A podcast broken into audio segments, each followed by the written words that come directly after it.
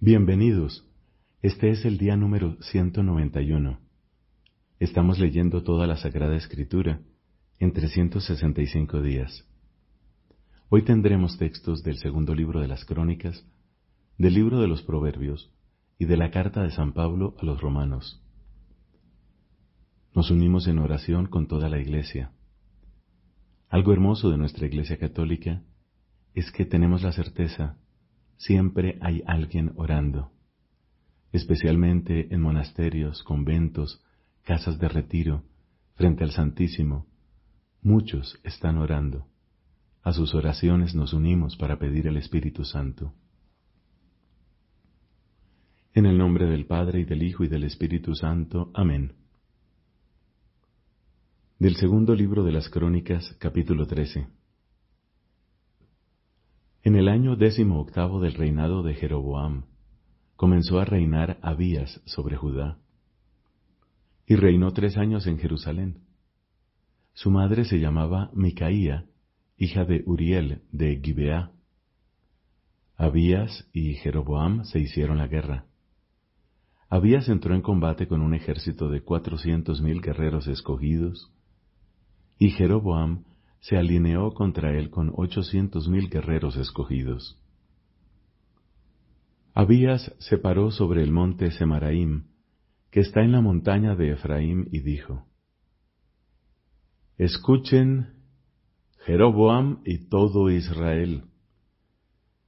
¿Acaso no saben que el Señor, el Dios de Israel, ha dado a David y a sus hijos el reino de Israel para siempre, por medio de una alianza de sal, pero Jeroboam, hijo de Nevad, servidor de Salomón, hijo de David, se ha rebelado contra su señor. Unos hombres inútiles e impíos se unieron a él y prevalecieron sobre Roboam, hijo de Salomón, porque Roboam era joven y débil y no supo hacerles frente. Ahora ustedes tratan de resistir a la soberanía del Señor, que está en manos de los hijos de David. Ustedes son una enorme multitud, y tienen los terneros de oro que Jeroboam les dio como dioses. ¿Acaso no han expulsado a los sacerdotes del Señor, a los hijos de Aarón y a los levitas, para establecer sacerdotes a la manera de los pueblos paganos?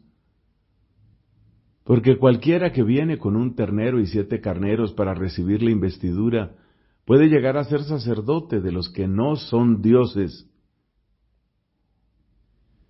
en cuanto a nosotros, nuestro Dios es el Señor y no le hemos abandonado. Los sacerdotes que sirven al Señor son los hijos de Aarón y los que ejercen el ministerio son los levitas. Todas las mañanas y todas las tardes ellos ofrecen holocaustos al Señor y queman el incienso aromático, disponen los panes de la ofrenda sobre la mesa pura, y encienden todas las tardes el candelabro de oro con sus lámparas, porque nosotros observamos las disposiciones del Señor nuestro Dios que ustedes han abandonado. Aquí está Dios al frente de nosotros, aquí están los sacerdotes con las trompetas, listos para hacer resonar el grito de guerra contra ustedes. Israelitas, no hagan la guerra contra el Señor, el Dios de sus padres, porque nada conseguirán. Mientras tanto, Jeroboam hizo dar un rodeo para tender una emboscada y atacar a los hombres de Judá por la espalda, de manera que ellos quedaron delante de Judá y la emboscada detrás. Al darse vuelta, los de Judá advirtieron que les presentaban combate por delante y por detrás. Entonces clamaron al Señor, y los sacerdotes tocaron las trompetas. Los hombres de Judá lanzaron el grito de guerra, y mientras ellos gritaban, Dios derrotó a Jeroboam y a todo Israel delante de Abías y de Judá. Los israelitas huyeron delante de Judá, pero Dios los entregó en sus manos. Abías y su ejército les infligieron una gran derrota, y cayeron quinientos mil hombres escogidos de Israel. En esa ocasión los israelitas quedaron humillados, mientras que los de Judá se fortalecieron, por haberse apoyado en el Señor, el Dios de sus padres. Abías persiguió a Jeroboam y le arrebató las ciudades de Betel, y Esaná y Efrón, con sus respectivos poblados. Jeroboam ya no recuperó su poderío en los tiempos de Abías. El Señor lo hirió gravemente y él murió. Abías, por el contrario, se hizo cada vez más fuerte. Tuvo catorce mujeres, veintidós hijos y dieciséis hijas. El resto de la historia de Abías, sus obras y sus hazañas, están escritos en el comentario del profeta Idó. Abías se fue a descansar con sus padres y lo sepultaron en la ciudad de David. Su hijo, Asá, reinó en lugar de él. En tiempos de éste, el país gozó de paz durante diez años. Asá hizo lo que era bueno y recto a los ojos del Señor su Dios. Suprimió los altares de los cultos extranjeros y de los lugares altos. Rompió las piedras conmemorativas y los pilares sagrados, y exhortó a Judá a buscar al Señor, el Dios de sus padres, y a practicar la ley y los mandamientos. Mandó suprimir de todas las ciudades de Judá los lugares altos y los altares de incienso, y el reino estuvo en paz bajo su reinado. Edificó ciudades fortificadas en Judá, porque el país estaba en paz, y durante aquellos años nadie le hizo la guerra, ya que el Señor le había dado tranquilidad. Entonces Asa dijo a Judá, Construyamos estas ciudades rodeándolas de murallas, torres, puertas y cerrojos. Tenemos el país a nuestra disposición porque hemos buscado al Señor nuestro Dios y por eso Él nos ha buscado a nosotros y nos ha dado tranquilidad por todas partes. Y ellos construyeron las ciudades con todo éxito.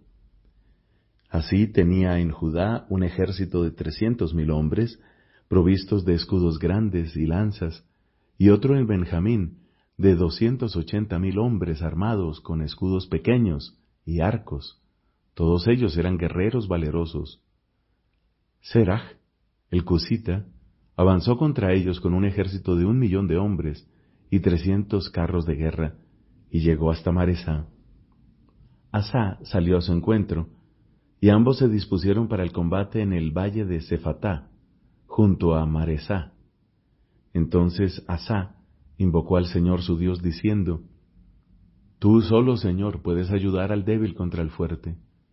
Ayúdanos, Señor Dios nuestro, porque en ti nos apoyamos y en tu nombre marchamos contra esta inmensa muchedumbre. Señor, tú eres nuestro Dios, que ningún mortal prevalezca contra ti. El Señor derrotó a los cusitas delante de Asá y de Judá, y los cusitas huyeron. Asá y las tropas que lo acompañaban los persiguieron hasta Gerar. Cayeron tantos etíopes que no quedó ningún sobreviviente, porque quedaron destrozados delante del Señor y de su campamento. Los hombres de Judá recogieron un enorme botín. También derrotaron a todas las ciudades de los alrededores de Gerar, porque el terror del Señor se había apoderado de ellas, y las saquearon, ya que había en ellas un gran botín. Atacaron asimismo los campamentos de los que apacentaban los rebaños, y se llevaron una gran cantidad de ovejas y camellos, Después regresaron a Jerusalén. Azarías, hijo de Oded, sobre el que había descendido el Espíritu de Dios, salió al encuentro de Asa y le dijo, Escúchenme, Asa y todo Judá y Benjamín. El Señor está con ustedes cuando ustedes están con Él. Si lo buscan, Él se dejará encontrar por ustedes. Si lo abandonan, él los abandonará. Durante mucho tiempo Israel estuvo sin verdadero Dios, sin sacerdote que lo instruyera y sin ley. Pero en su angustia, ellos se volvieron hacia el Señor, el Dios de Israel, lo buscaron y el Señor se dejó encontrar por ellos. En aquellos tiempos no había paz para nadie, sino grandes tribulaciones, sobre todos los habitantes del país. La gente y las ciudades se destruían unas contra otras, porque Dios las perturbaba con toda clase de calamidades. Pero ustedes, Manténganse firmes y no desfallezcan, porque sus obras serán recompensadas.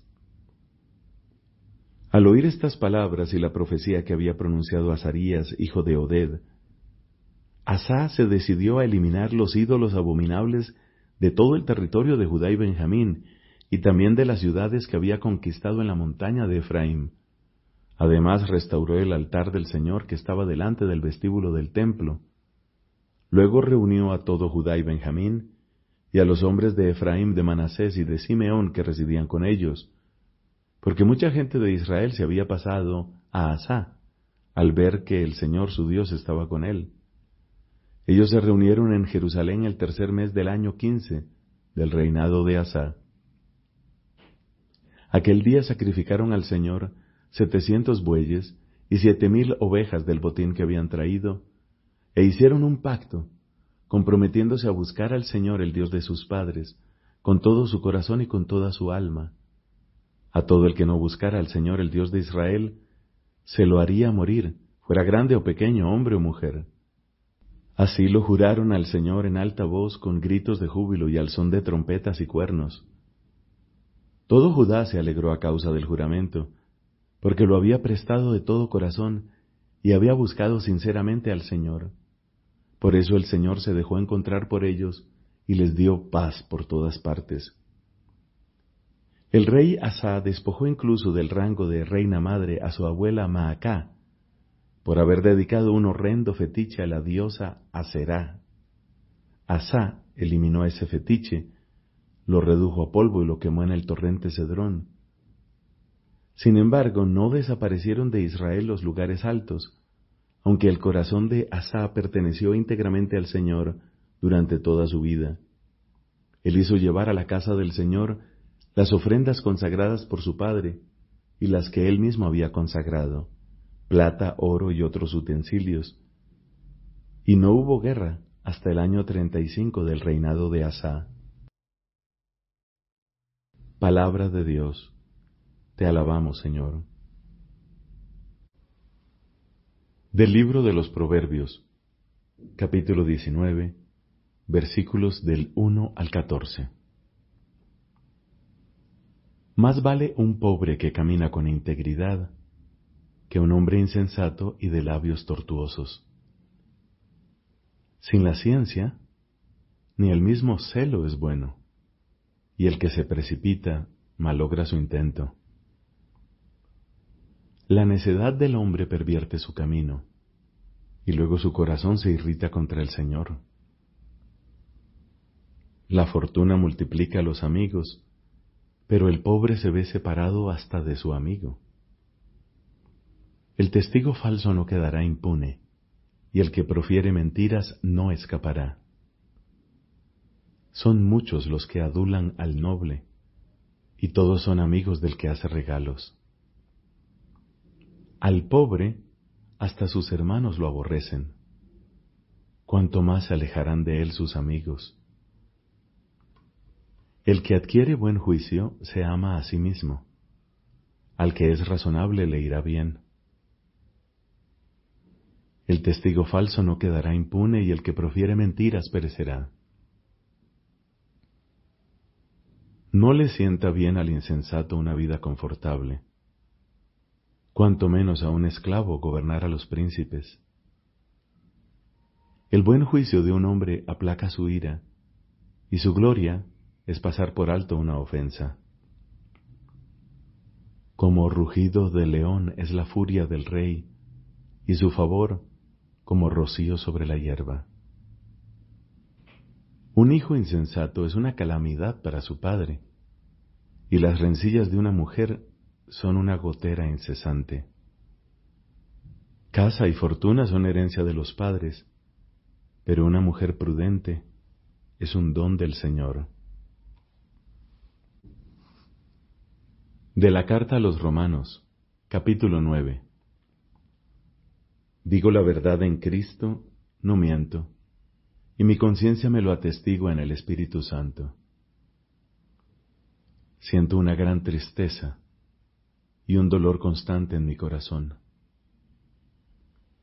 Yo mismo desearía ser maldito separado de Cristo, en favor de mis hermanos, los de mi propia raza. Ellos son israelitas. A ellos pertenecen la adopción filial, la gloria, las alianzas, la legislación, el culto y las promesas. A ellos pertenecen también los patriarcas, y de ellos desciende Cristo según su condición humana, el cual está por encima de todo, Dios bendito eternamente. Amén.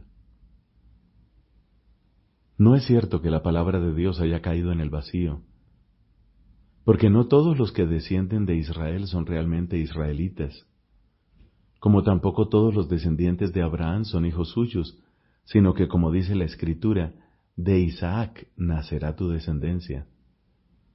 Esto quiere decir que los hijos de Dios no son los que han nacido de la carne, y que la verdadera descendencia son los hijos de la promesa.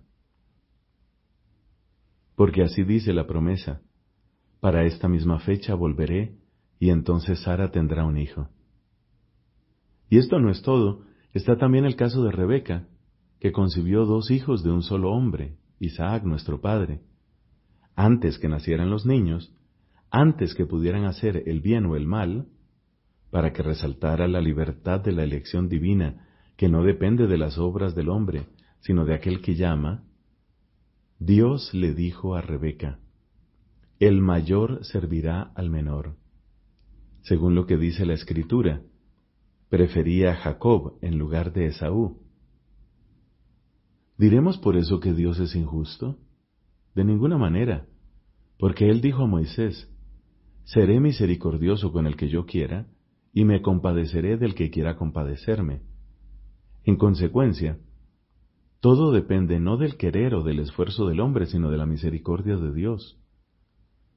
Porque la escritura dice del faraón, precisamente para eso te he exaltado, para que en ti se manifieste mi poder y para que mi nombre sea celebrado en toda la tierra. De manera que Dios tiene misericordia del que Él quiere y endurece al que Él quiere. Tú me podrás objetar. Entonces, ¿qué puede reprocharnos Dios? ¿Acaso alguien puede resistir a su voluntad? Pero tú quién eres para discutir con Dios? ¿Puede el objeto modelado decir al que lo modela, ¿por qué me haces así? ¿No es el alfarero dueño de su arcilla para hacer de un mismo material una vasija fina o una ordinaria? ¿Qué podemos reprochar a Dios si queriendo manifestar su ira y dar a conocer su poder, soportó con gran paciencia a quienes atrajeron su ira y merecieron la perdición? Y si Él quiso manifestar la riqueza de su gloria en los que recibieron su misericordia, en los que Él predestinó para la gloria, en nosotros que fuimos llamados por Él, no sólo de entre los judíos, sino también de entre los paganos, ¿qué podemos reprocharle? Esto es lo que dice Dios por medio de Oseas. Al que no era mi pueblo, lo llamaré mi pueblo, y al que no era mi amada, la llamaré mi amada. Y en el mismo lugar donde se les dijo, ustedes no son mi pueblo, allí mismo serán llamados hijos del Dios viviente. A su vez, Isaías proclama acerca de Israel, aunque los israelitas fueran tan numerosos como la arena del mar, solo un resto se salvará, porque el Señor cumplirá plenamente y sin tardanza su palabra sobre la tierra. Y como había anticipado el profeta Isaías, si el Señor del universo no nos hubiera dejado un germen, habríamos llegado a ser como Sodoma, seríamos semejantes a Gomorra. ¿Qué conclusión sacaremos de todo esto? que los paganos que no buscaban la justicia alcanzaron la justicia la que proviene de la fe, mientras que Israel, que buscaba una ley de justicia, no llegó a cumplir esa ley. ¿Por qué razón? Porque no recurrieron a la fe, sino a las obras. De este modo chocaron contra la piedra de tropiezo, como dice la Escritura, Yo pongo en Sión una piedra de tropiezo y una roca que hace caer, pero el que cree en Él no quedará confundido. Palabra de Dios. Te alabamos, Señor. De la celebración se deduce que el efecto del sacramento de la confirmación es la efusión especial del Espíritu Santo, como fue concedida en otro tiempo a los apóstoles el día de Pentecostés. Por este hecho, la confirmación confiere crecimiento y profundidad a la gracia bautismal. Nos introduce más profundamente en la filiación divina y nos hace decir Abba Padre. Nos une más firmemente a Cristo. Aumenta en nosotros los dones del Espíritu Santo. Hace más perfecto nuestro vínculo con la Iglesia. Nos concede una fuerza especial del Espíritu Santo para difundir y defender la fe mediante la palabra y las obras como verdaderos testigos de Cristo, para confesar valientemente el nombre de Cristo y para no sentir jamás vergüenza de la cruz. Recuerda, pues, que has recibido el signo espiritual el espíritu de sabiduría e inteligencia, el espíritu de consejo y de fortaleza, el espíritu de conocimiento y de piedad, el espíritu de temor santo, y guarda lo que has recibido. Dios Padre te ha marcado con su signo. Cristo Señor te ha confirmado y ha puesto en tu corazón la prenda del Espíritu. San Ambrosio. La confirmación, como el bautismo del que es la plenitud, sólo se da una vez. La confirmación, en efecto, imprime en el alma una marca espiritual indeleble, el carácter que es el signo de que Jesucristo ha marcado al cristiano con el sello de su espíritu, revistiéndolo de la fuerza de lo alto para que sea su testigo. El carácter perfecciona el sacerdocio común de los fieles, recibido en el bautismo, y el confirmado recibe el poder de confesar la fe de Cristo públicamente y como en virtud de un cargo. Todo bautizado, aún no confirmado, puede y debe recibir el sacramento de la confirmación, puesto que bautismo, confirmación y Eucaristía forman una unidad. De ahí se sigue que los fieles tienen la obligación de recibir este sacramento en tiempo oportuno, porque sin la confirmación y la Eucaristía, el sacramento del bautismo es ciertamente válido y eficaz, pero la iniciación cristiana queda incompleta. La costumbre latina desde hace siglos indica la edad del uso de razón como punto de referencia para recibir la confirmación. Sin embargo, en peligro de muerte, se debe confirmar a los niños incluso si no han alcanzado todavía la edad del uso de razón. Si a veces se habla de la confirmación como del sacramento de la madurez cristiana, es preciso, sin embargo, no confundir la edad adulta de la fe con la edad adulta del crecimiento natural, ni olvidar que la gracia bautismal es una gracia de elección gratuita e inmerecida, que no necesita una ratificación para hacerse efectiva. Santo Tomás lo recuerda. la edad del cuerpo no prejuzga la del alma. Así, incluso en la infancia, el hombre puede recibir la perfección de la edad espiritual de que habla la sabiduría. La vejez honorable no es la que dan los muchos años, no se mide el número de los años.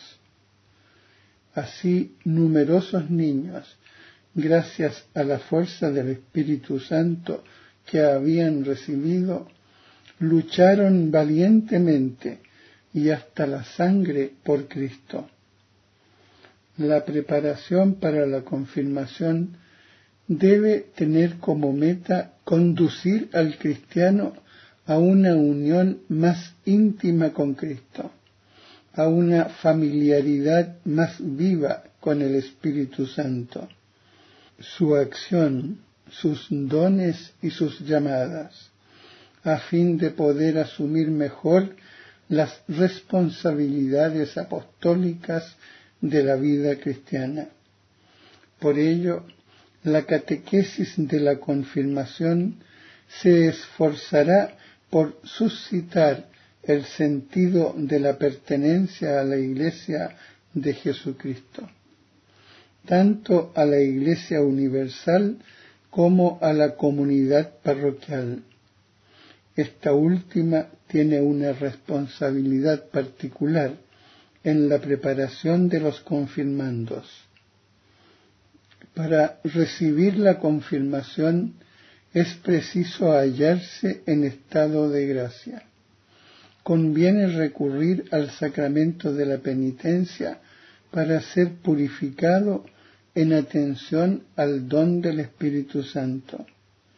Hay que prepararse con una oración más intensa para recibir con docilidad y disponibilidad la fuerza y las gracias del Espíritu Santo. Para la confirmación como para el bautismo, conviene que los candidatos busquen la ayuda espiritual de un padrino o de una madrina. Conviene que sea el mismo que para el bautismo, a fin de subrayar la unidad entre los dos sacramentos.